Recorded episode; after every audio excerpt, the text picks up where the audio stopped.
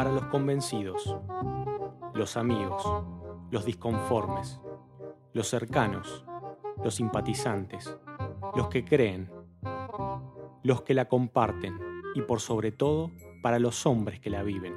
Si hablamos de ella, la fe, la tengo, la quiero, la tenía. ¿Y ahora? ¿Qué hacemos con esto? Si hay algún común denominador en los episodios que hemos intentado desarrollar a lo largo de, la historia de este, de este podcast, es la idea de tratar siempre estar sintonizados con, la voluntad del Padre, estar sintonizados con, aquel mensaje que, eh, que, el Espíritu Santo quiere dar eh, a mi vida. Lo hemos tratado de forma individual, lo hemos tratado de, forma colectiva, tratando de ver cómo esto se comporta, esta manifestación de, su voluntad se, se comporta en, nosotros o en un grupo de personas, en el cuerpo. Eh, ahora yo me pregunto si la, conformación de este, de este hombre espiritual tiene alguna particularidad, es la de la comunicación con, con el Padre. Y para eso Hoy vamos a estar charlando sobre un tema que manifiesta de lleno esta comunicación, y es la oración. Es un tema por ahí un poco misterioso para algunos. Y mm, hay un autor que lo expresa de una manera eh, espectacular. Un autor que nos gusta mucho y que se llama Watchman Nee, lo hemos mencionado en alguna oportunidad, y él nos va a ayudar hoy en la introducción de este episodio. ¿Qué es la oración? La oración es el acto más maravilloso del plano espiritual y también algo que encierra un gran misterio. La oración es un misterio, y después que hayamos considerado unas cuantas preguntas referentes a este asunto, creo que apreciaremos todavía más el carácter misterioso que rodea la oración, pues son preguntas muy difíciles de contestar. Con todo, esta observación no se hace para sugerir que el misterio de la oración es incomprensible, o que los varios problemas envueltos en la oración son inexplicables. Es solo para indicar el hecho de que son muy pocos los que realmente saben mucho acerca de estos problemas.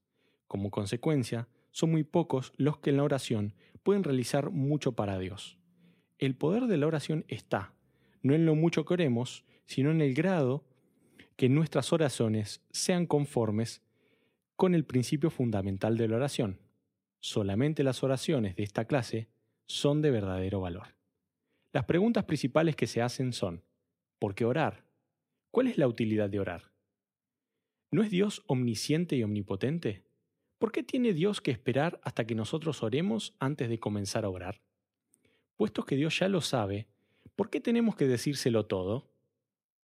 Puesto que Dios es todopoderoso, ¿por qué no obra directamente? ¿Qué necesidad tiene Dios de nuestras oraciones? ¿Por qué solamente los que piden reciben? Solamente los que buscan hallan y solamente los que llaman se les abre. ¿Por qué dice Dios, no tenéis porque no pedís? Y el escritor sigue haciendo una serie de, de razonamientos acerca de la oración y de cómo se entrelaza la voluntad de Dios con, nosotros a través de la oración. Y concluye diciendo que puede decirse que la oración no es sino un acto del creyente que trabaja junto con Dios. La oración es la unión del pensamiento del creyente con la voluntad de Dios. La oración que un creyente dice en la tierra es la proclamación de la voluntad del Señor en el cielo. La oración no es expresar nuestra súplica para que Dios nos conceda lo que pedimos y satisfaga nuestro deseo egoísta. No es forzar al Señor a cambiar su voluntad y que haga lo que no quería hacer. No, la oración es simplemente expresar la voluntad de Dios por medio de la boca del creyente. Ante Dios, el creyente pide en la oración que se cumpla la voluntad del Señor. Esto está sacado del libro Oremos de, de Watchman Nee. Por ahí estos libros hoy no son de fácil acceso eh, porque no se están publicando más, pero los pueden conseguir en línea. Eh, porque eh, son de libre distribución ahora. Exactamente, ya, ya, no están siendo publicados. Pero el, material que hay en cada hoja es realmente eh, abrumador. Este en particular es un libro muy cortito, se lee en un rato, eh, eh, porque encima el formato que tiene, cada hoja es como un tercio de otras, así que son muy pocas. Y realmente, yo le decía antes a Joel, antes de, de arrancar, lees una página y te querés quedar ahí, ya no puedes seguir. Te diría que se lee en una hora el libro, pero es imposible. Es imposible avanzar a veces con la cantidad de cosas que va diciendo, y la cantidad de ideas que va poniendo y la cantidad de, de ideas que te va generando en la cabeza, ¿no? Es, es, tremendo este escritor. Y este libro en particular. Mencionamos que es un chino. Y es así, realmente es un chino. Y gracias a su, eh, digamos, a su cultura, tienen una capacidad especial para entender las cuestiones espirituales de una manera diferente a la nuestra. Y bueno, agrego. Y mucho más cercana al pensamiento bíblico, o sea, la cultura bíblica es oriental, no es occidental. Nosotros esto de occidental y cristiano se lo hemos tratado de imponer al pensamiento bíblico, pero el pensamiento bíblico es netamente oriental. Entonces, cuando los orientales interpretan o te explican eh, la palabra es mucho más natural que para nosotros, por muchas razones. Cuando intentamos hablar de, estas cuestiones espirituales, nos gusta tratar este tema como el desarrollo del hombre espiritual o lo que a veces se menciona como el hombre interior. Ahora, no es tan común que la espiritualidad esté embebida en todos los términos de nuestra vida. Y es a eso donde estamos apuntando y en esta comparación eh, intercultural, para ellos eso es mucho más simple. La espiritualidad está presente en todos los aspectos eh, de su vida y casi en todos los hogares. Eh, podremos después discutir si es la, espiritualidad que nos gusta o no, pero para ellos el rozarse con lo espiritual es mucho más natural.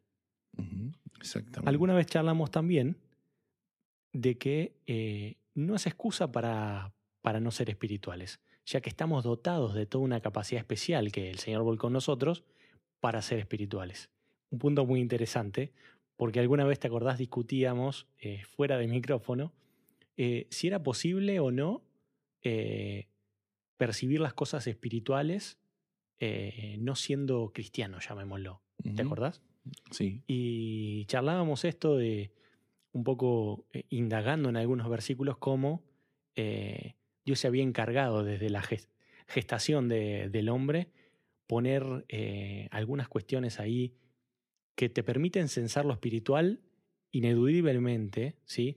Y te llevan a hacerte preguntas de carácter espiritual, quieras o no, seas cristiano o no seas cristiano.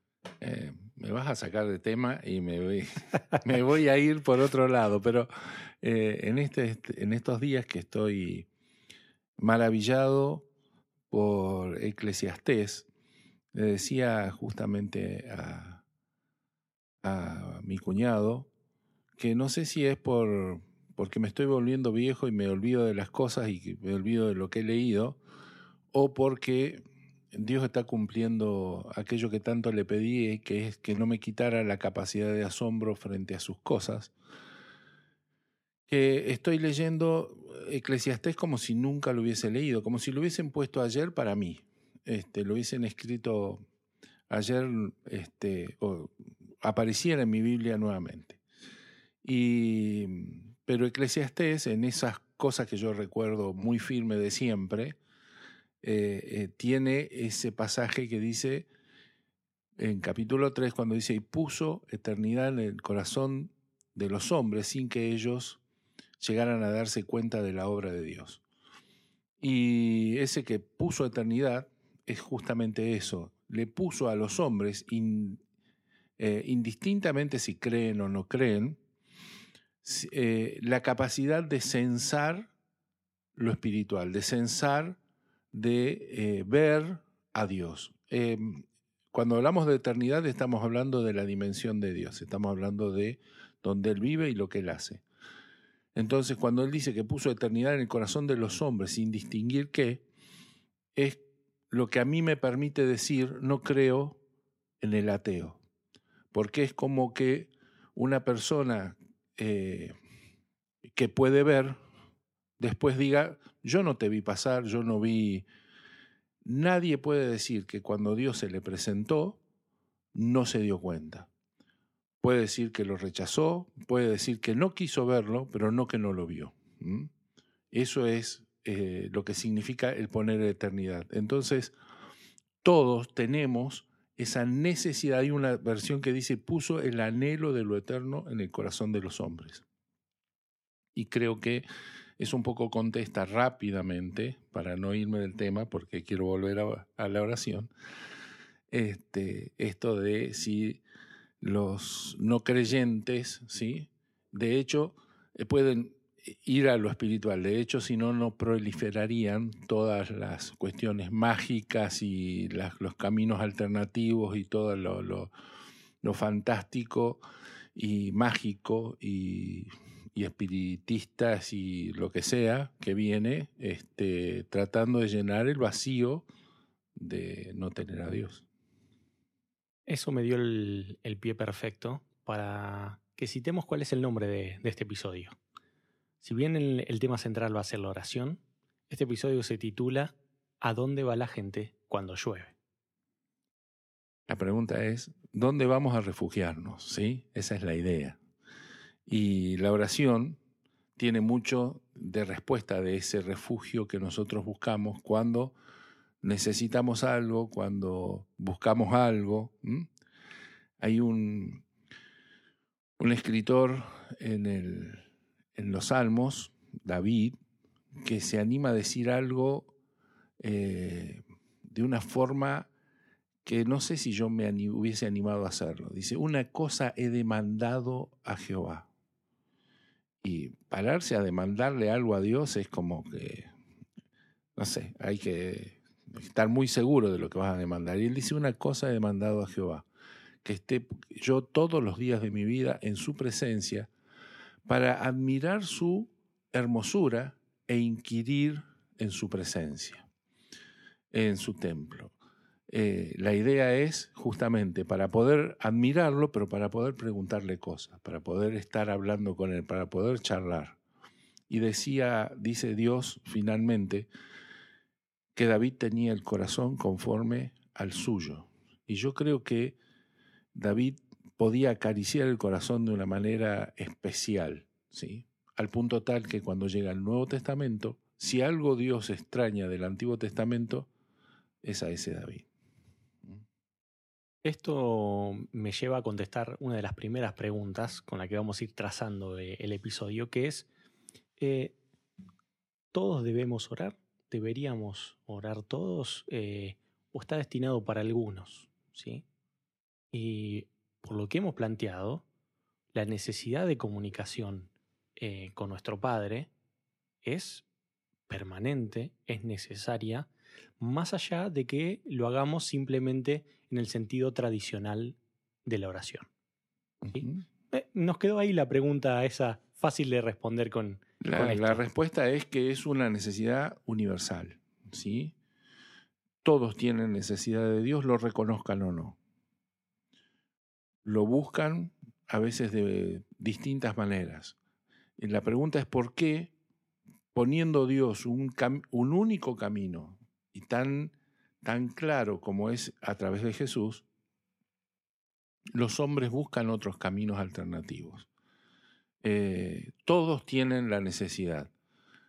Que busquen caminos alternativos responden a, otras, eh, a otros intereses hay otro tipo de búsqueda de los hombres que no quieren amoldarse a lo que Dios quiere, o sea, la idea de no ser a imagen y semejanza de Dios, sino que Dios sea imagen y semejanza mía, pero es otro tema. Bueno. Estamos dejando un montón de temas por un lado, de por lado pero no importa. Estamos sembrando un montón de semillas de cosas para, para tratar en el futuro. Bien, si, si te parece, intentemos definir un poco la oración porque se me vienen a la cabeza un montón de palabras que tenemos en nuestro lenguaje para definir esto y quizás no son las mismas cosas. O sea, la oración a la cual nosotros estamos refiriendo pareciera ser no, es no la mismo a lo que estos conceptos eh, refieren. ¿A qué, eh, qué, estoy queriendo decir? Se me vienen a la cabeza palabras como eh, súplica, plegaria, intercesión, meditación, oración, hablar con Dios. ¿Cuáles de ellas... Rezo. Rezo. ¿Cuál de ellas eh, está más cerca de, lo que nosotros queremos decir en este momento? El Señor, eh, vamos a empezar por lo que ataca el Señor.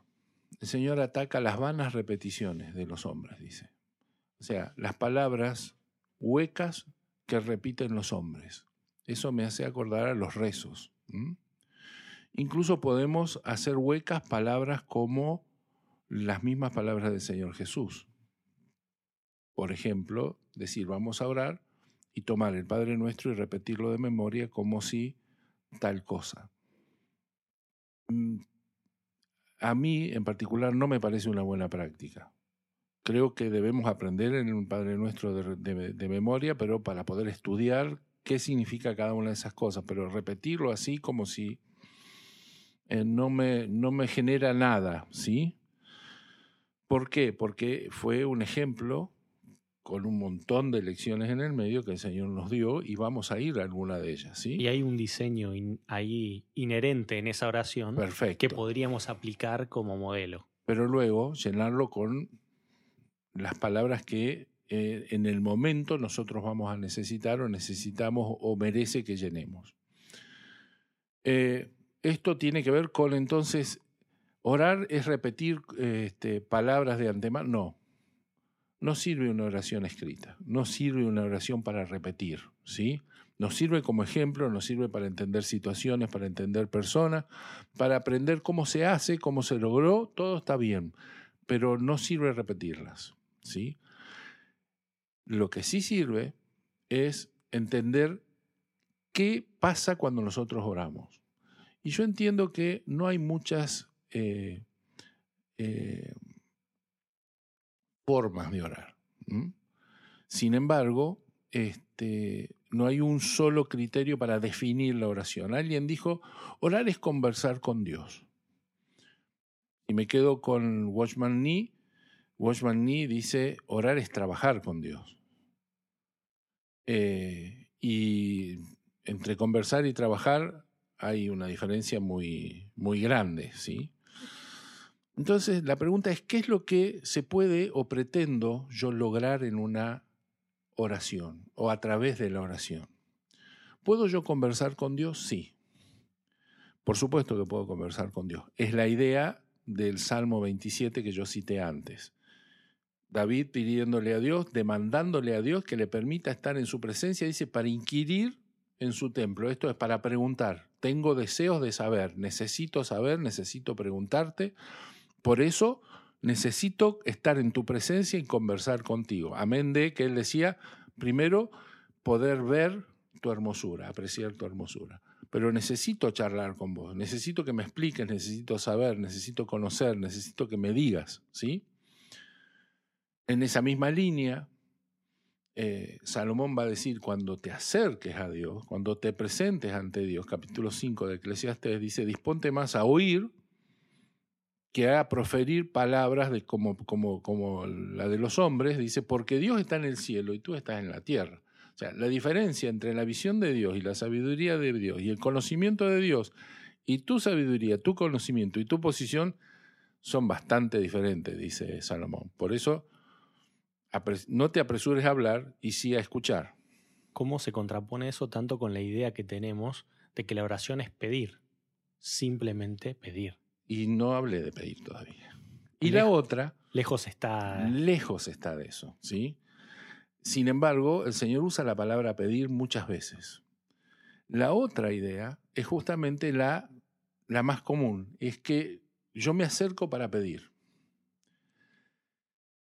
Y, y, ahí se complica la cosa. Es más fácil hablar con Dios que pedirle a Dios. Porque cuando uno analiza todos los pasajes de peticiones, de oraciones, hay una condición en todos ellos, algunas veces subyacente y otras este, expresa, y es que yo debo pedir conforme a la voluntad de Dios. Entonces, eso complica todo, porque quiere decir que yo no puedo pedirle a Dios otra cosa que Él no quiera hacer. Nunca va a obrar en contra de su propia voluntad. Él nunca va a hablar de su propia voluntad y lo único que yo voy a hacer es que es, como si, no me gusta usar mucho la palabra activar porque tiene un- una connotación bastante extraña, pero es como que voy a activar lo que Dios quería hacerse a través de la oración, habiéndome primero dado cuenta cuál es la voluntad de Dios para, para que Él lo haga. De- Después quizás vamos a llegar al punto, pero mm, lo tengo que citar porque es oportuno. Eh, cuando pedimos, ¿qué pedimos? Estamos pidiendo necesariamente lo que entendemos. No hay ahí otra cosa más que lo que sale de, como conclusión de lo que estamos necesitando. Yo creí que pe- pedíamos lo que queríamos. Eh, También puede ser visto también de esa manera, pero digamos, incluso lo que queremos sale como conclusión de un razonamiento eh, entendido eh, y manifiesto. Ahora, si lo que entendemos es la voluntad de Dios, tenemos el camino ya allanado, pues estamos pidiendo no solo lo que quizás anhelamos, sino lo que Dios está dispuesto a concedernos ya. Sí, y puede ser que lo que quisiéramos no coincida con lo que Dios quiera darnos y, y haya un conflicto ahí. La pregunta es qué va a terminar siendo. ¿Nos va a dar a Dios lo que nosotros queremos o lo que Él había anticipado que quería hacer? Nunca va a ser en contra de su voluntad. Exactamente. ¿Mm? Y la otra es entender que su voluntad es buena y agradable para mí. Cuando entiendo Aunque eso, sea un no. claro, e- e- es la mejor opción, digamos, aunque no lo podamos ver. Su voluntad es, primero, perfecta porque viene de Él. Eh, eh, mm, perdón, es, eh, dice, buena porque viene de Él. Agradable porque es buena, y lo estoy entendiendo, y esto es todo un acto de entendimiento. Y perfecta porque se terminó en, en transformar en, en la voluntad de Dios. ¿sí? Es buena, agradable y perfecta. Traigo otra pregunta para ir entendiendo el tema de la oración. Ahora, cuando oramos, ¿a quién oramos? Esto es clave. Esto es clave. Pero no está tan claro, ¿no? No, no, no, no. Imagínate que yo viniera y te dijera, Joel, vengo en nombre de Joel a, pedirte que... ¿Cuál sería tu reacción? Que estás confundiendo a alguien, excepto que ¿Qué? estés hablando de otro Joel. O hay otro Joel en juego o algo no está bien, ¿sí? Y esta es una de las oraciones más típicas que nosotros tenemos, ¿sí? Porque no entendemos a quién le oramos. Y por ejemplo, decimos, Señor Jesús, te pedimos en tu nombre, y ya estamos en Joel, te vengo a pedir en el nombre de Joel, ¿sí? Señor Jesús, te vengo a pedir en el nombre del Señor Jesús. Y es como que algo no está bien. Y en eso Jesús es bien claro y, taxativo, ¿sí? Esto es, le van a pedir al Padre en mi nombre. ¿A través de quién? A través de ponernos de acuerdo con quién. En el Espíritu Santo. Esto es, pido al Padre a través del Espíritu Santo, que vamos a ver, coopera con nosotros, y en el nombre de quién? En el nombre de Jesús. Jesús le decía a los fariseos, ustedes le han cerrado la llave, les han quitado la llave a la gente. Han perdido la llave para ustedes y se la han quitado a la gente, ¿sí? Y la llave es el nombre de Jesús. Nosotros oramos al Padre a través del Espíritu Santo y la llave de la oración es el nombre de Jesús, porque Jesús hizo posible, es el que hizo posible, el que hace posible esa conexión entre Dios y, y nosotros, ¿sí? La- una de las llaves del reino es justamente el nombre de Jesús que abre esa, esa posibilidad.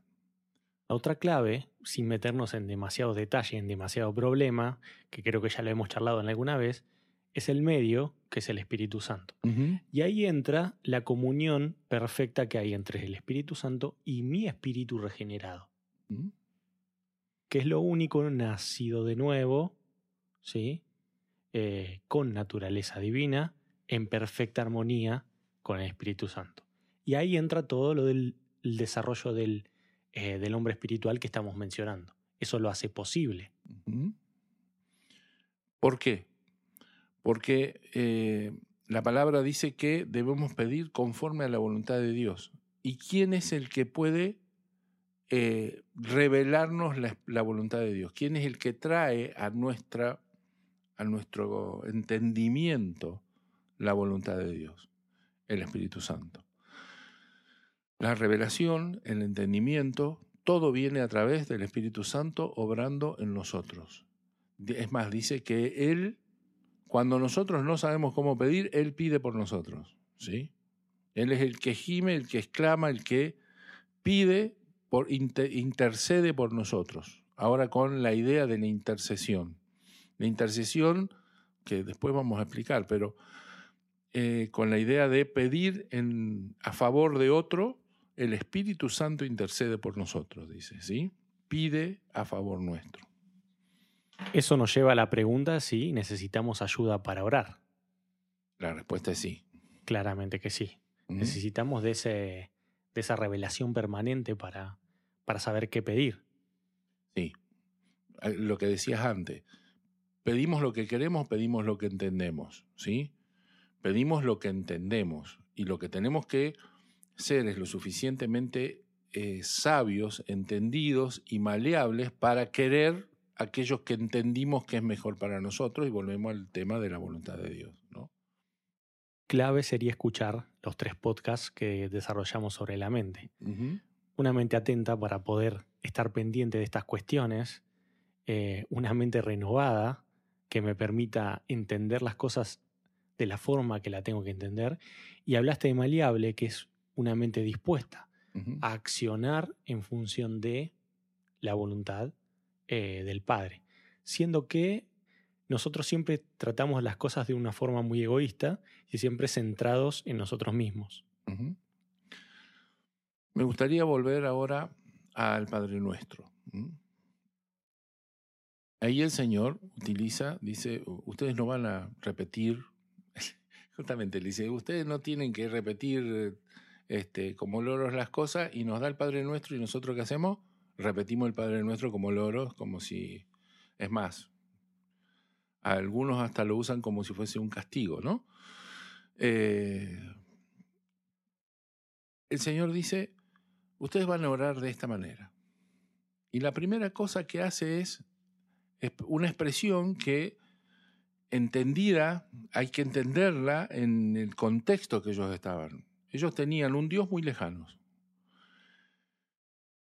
En algún momento, entre nosotros, tan lejanos como, como algunos lo tienen hoy al Padre. Pero ellos tenían un Dios todopoderoso que estaba allá lejos en los cielos y que no parecía poder escucharlos, acercarse a ellos. Y el Señor Jesús dice, ustedes van a orar distinto. Lo primero que van a decir es Padre nuestro. Cuando Él dice Padre nuestro, está metiendo una bomba teológica de entendimiento en ese momento, porque está trayendo a Dios Padre a nivel de ellos, ¿sí? Y lo está trayendo a nivel de padre, de relación padre-hijo. Que a nivel adoptivo. Sí, que no tenían idea, ¿sí?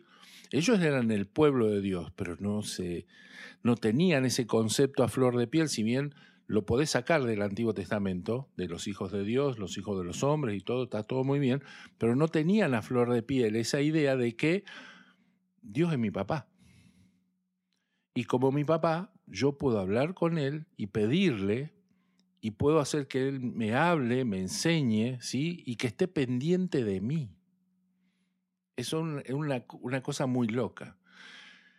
Y luego le va a decir, este, venga tu reino hágase tu voluntad en la tierra como en el cielo.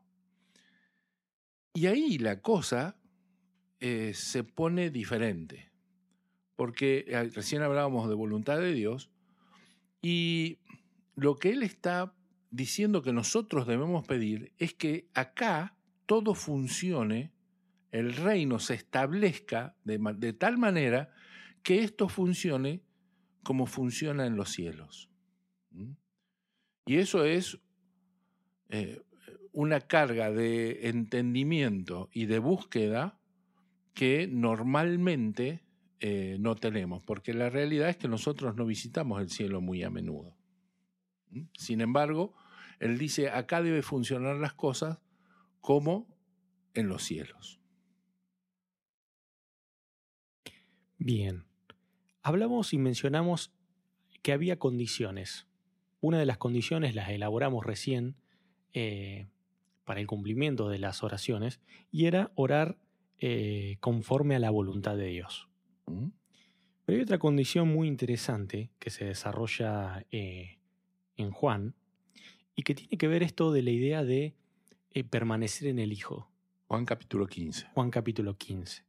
Exactamente, permanecer en el Hijo. Y está aquí la, la parábola de, de, la vid y, y el pámpano. ¿sí? Y si te parece, la, eh, la, la repasamos eh, porque tiene, ti- tiene mucho valor para entender esta, esta idea. Dice, yo soy la vid, ustedes los sarmientos. El que permanece en mí y yo en él, ese da mucho fruto, porque separado de mí nada pueden hacer. Si alguien no permanece en mí y es echado fuera, eh, como un pámpano, y se seca, y los recogen, los echan al fuego y se quema. Si permanecen en mí y mis palabras permanecen en ustedes, pidan lo que quieran, que les será hecho. En esto es glorificado mi Padre, en que den mucho fruto y así prueban que son mis discípulos. Aquí, como en otro pasaje en el cap- capítulo 18, cuando se habla de atar y desatar, y de si se ponen de acuerdo y piden lo que quiera, que será hecho, la pregunta es, ¿qué queremos? ¿Qué vamos a querer pedir? Porque en todos la condición es, y ahí es clarísimo en la parábola esta, es, si ustedes permanecen en mí, y el Señor va a usar las dos ideas contrapuestas. Si ustedes permanecen en mí y yo permanezco en vosotros, en otro momento lo va a decir, si mi palabra, si ustedes permanecen en mi palabra, pero también si mi palabra permanece en ustedes, ¿sí? o sea, es una cuestión de ida y vuelta eh, bastante compleja. Estamos en los límites de la palabra porque permanecemos en la palabra, pero si mi palabra se encarna en vosotros, que es una cuestión, ustedes son como yo soy, entonces la pregunta es, si yo voy a estar en los límites de la palabra, o sea, moviéndome conforme a la palabra, pero a su vez la palabra encarnada en mí, yo siendo como Cristo, ¿sí? Que en definitiva es lo que está diciendo en, el capítulo 15 de Juan, cuando habla de los pámpanos, si permanecéis en mí, que estamos injertados para dar frutos en la vid. ¿m? La pregunta es, pidan lo que quieran, que está todo bien. La pregunta es, ¿qué es pidan lo que quieran? ¿Qué es esto que se llama el poder del acuerdo y que, eh, la verdad, eh, me tiene un poquito preocupado y cansado de la forma que se usa? Porque parece ser que nos ponemos de acuerdo en pedir cualquier cosa y Dios está obligado a hacerlo. Y no dice eso la palabra. Y si leemos Romanos, Romanos 8, ¿sí? Este, vamos, a ver, eh, vamos a ver que no es así. Es conforme a la voluntad de Dios. Es estando en la palabra y la palabra estando en mí. Estando yo en Cristo y Cristo en mí, siendo los dos uno. Esto es, está todo bien siempre y cuando yo sepa qué es lo que voy a querer pedir y nos vamos a poner de acuerdo en pedir conforme a la voluntad de Dios y Dios lo va a hacer. Volvemos al punto inicial. ¿Dios va a hacer lo que no pensaba hacer? Nunca. Dios solo va a hacer lo que quiere hacer y lo que había diseñado hacer. ¿Qué pasa si nosotros lo pedimos? Entonces Dios lo hace. ¿Qué pasa si nosotros no lo pedimos?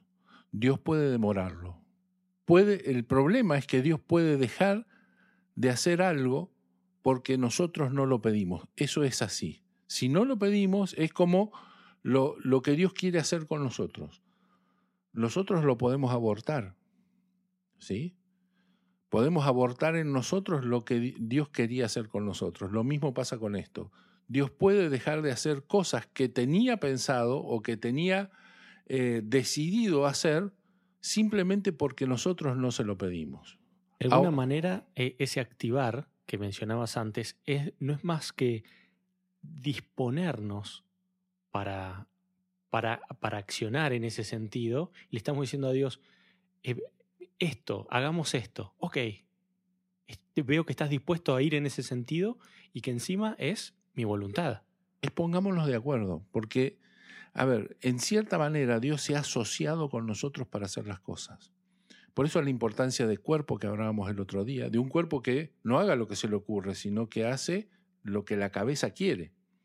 Y cuando hace lo que la cabeza quiere, las cosas funcionan fantásticamente bien.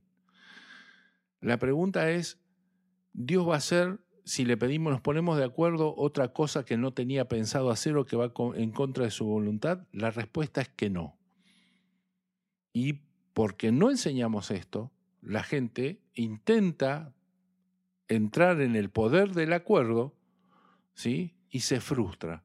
Y entonces le decimos que es falta de fe, que estarán en pecado, que no, simplemente están equivocados, están, están aplicando mal lo que no dice la palabra. Y la palabra es más profunda. Fíjate vos que eh, estamos diciendo que nosotros, que Dios no va a hacer nada si nosotros no lo vociferamos y no lo pedimos desde acá. Y nos deberíamos meter entonces en la intercesión, nos deberíamos meter, si nos metemos en intercesión, en guerra espiritual. Lo venimos demorando esto de hablar eh, directamente de guerra espiritual, pero eh, también hemos enseñado más la guerra espiritual. Y es tan sencillo como esto, ¿sí? como lo que estamos hablando, es ponernos de acuerdo con Dios para decirle, Pablo dice, ¿para qué? Para darle a conocer al ejército de Dios qué es lo que tiene que hacer. Es clarísimo eso en, en la palabra. Dice, le vamos a dar a conocer a los principados qué es lo que tienen que hacer, qué es lo que Dios quiere hacer. Quiere decir que Dios hay un montón de cosas que no va ni siquiera se las va a decir a ellos, a no ser que nosotros se las digamos. Es como que eh, no quiero usar palabras que, no se, que, después se malentiendan, ¿sí? Pero es como que Dios eh, estuviese como gobernando a través nuestro, pero no solamente en la tierra, estuviese gobernando a través de nuestro, en, todos lados, ¿sí? universalmente, en los aires, en el cielo, ¿sí? a través de lo que nosotros digamos o no digamos. Y no estoy forzando la palabra, es lo que dice. Nosotros le damos a conocer a los principados y las potestades la voluntad de Dios. Tenemos una lucha que no es contra carne y sangre, sino que es en los cielos. ¿Dónde vamos vos y yo? No. ¿Dónde se pelean qué? Pelean ejércitos angélicos contra eh, ejércitos este, demoníacos. demoníacos, ¿sí? Pero son eh, huestes espirituales de maldad y, conforme a la voluntad de Dios. Pero nosotros no estamos ahí. Nosotros estamos haciendo otra tarea. Y gran parte de esa tarea es ponernos de acuerdo con Dios para atar y desatar en los cielos y en la tierra, ¿sí? ¿Sí? O en la tierra y en los cielos, ¿sí? Para que se cumpla la voluntad de Dios. Esto claramente te hace preguntar, ¿cuánto debemos orar? ¿Hay alguna medida de la oración? Eh, dice eh, Pablo, orad sin cesar. Eh, ¿Qué significa esto? Estoy todo el día de rodillas, este, no. Yo creo que es esto de ponerse de acuerdo con Dios permanentemente en todas las cosas. Es no tener un Dios de bolsillo, sino un Dios compañero en todas las cosas y en todas las decisiones. Y cuando Dios puede decidir si yo voy a comprar esto o lo otro, si esta marca o la otra marca, como digo, cuando voy al supermercado, si yo puedo tener ese tipo de Dios, ¿cómo no me va a decir las cosas más, más importantes y no voy a saber qué es lo que debo pedir y por qué debo pedir y por qué debo interceder? ¿sí? Y si tengo que ponerme a orar por otro, ¿sí? que Dios me lo marque, esto cambia mucho la oración malentendida de quiero tal cosa y se lo pido. Eh, y Dios no es el chico de los mandados. Dios no es un siervo nuestro para cumplir nuestra voluntad. Eso hay que entenderlo, pero con todas las letras. Dios es nuestro Señor, que nos ha, por ese misterio del que hablaba Watchman Nee, decide hacerlo de esta manera. Y mete este misterio de que no decide hacer las cosas si nosotros no las proclamamos antes y nos ponemos de acuerdo con Él. No porque nos pida permiso, pero porque lo decidió de esa manera. Permíteme ponerlo en, palabras de, Jesús, leyéndote la parábola de la, viuda persistente, que está en Lucas capítulo 18. Y dice así, Jesús les contó una parábola para enseñarles que ellos debían orar en todo tiempo y no desfallecer. Dice, había una cierta, en, una cierta ciudad un juez que, que ni temía a Dios ni respetaba a hombre alguno. También había en aquella ciudad una viuda la cual venía a él constantemente diciendo, Hágame usted justicia de mi adversario. Por algún tiempo el juez no quiso, pero después dijo para sí, aunque ni temo a Dios ni respeto a hombre alguno, sin embargo, porque esta viuda me molesta, le haré justicia, no sea que por venir continuamente me agote la paciencia. El Señor dijo, Escuchen lo que dijo el juez injusto. ¿Y no hará Dios justicia a sus escogidos que claman a Él día y noche? ¿Se tardará mucho en responderles? Les digo que pronto les hará justicia. No obstante, cuando el Hijo del Hombre venga, ¿hallará fe en la tierra? Em, este pasaje es interesante porque tiene tres actores.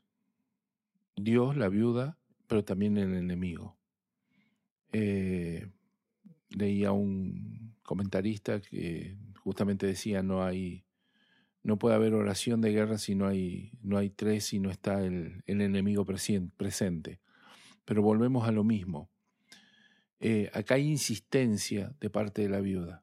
Y va una vez va otra vez va otra vez va otra vez. Qué hace eh, eh, la viuda quiebra la voluntad del, del juez quiebra la paciencia del juez. Este era un juez injusto Ahora dice, si un juez injusto puede, este, ¿cómo no lo va a hacer un juez justo? Ahora la pregunta o la clave es qué es lo que estaba pidiendo la viuda.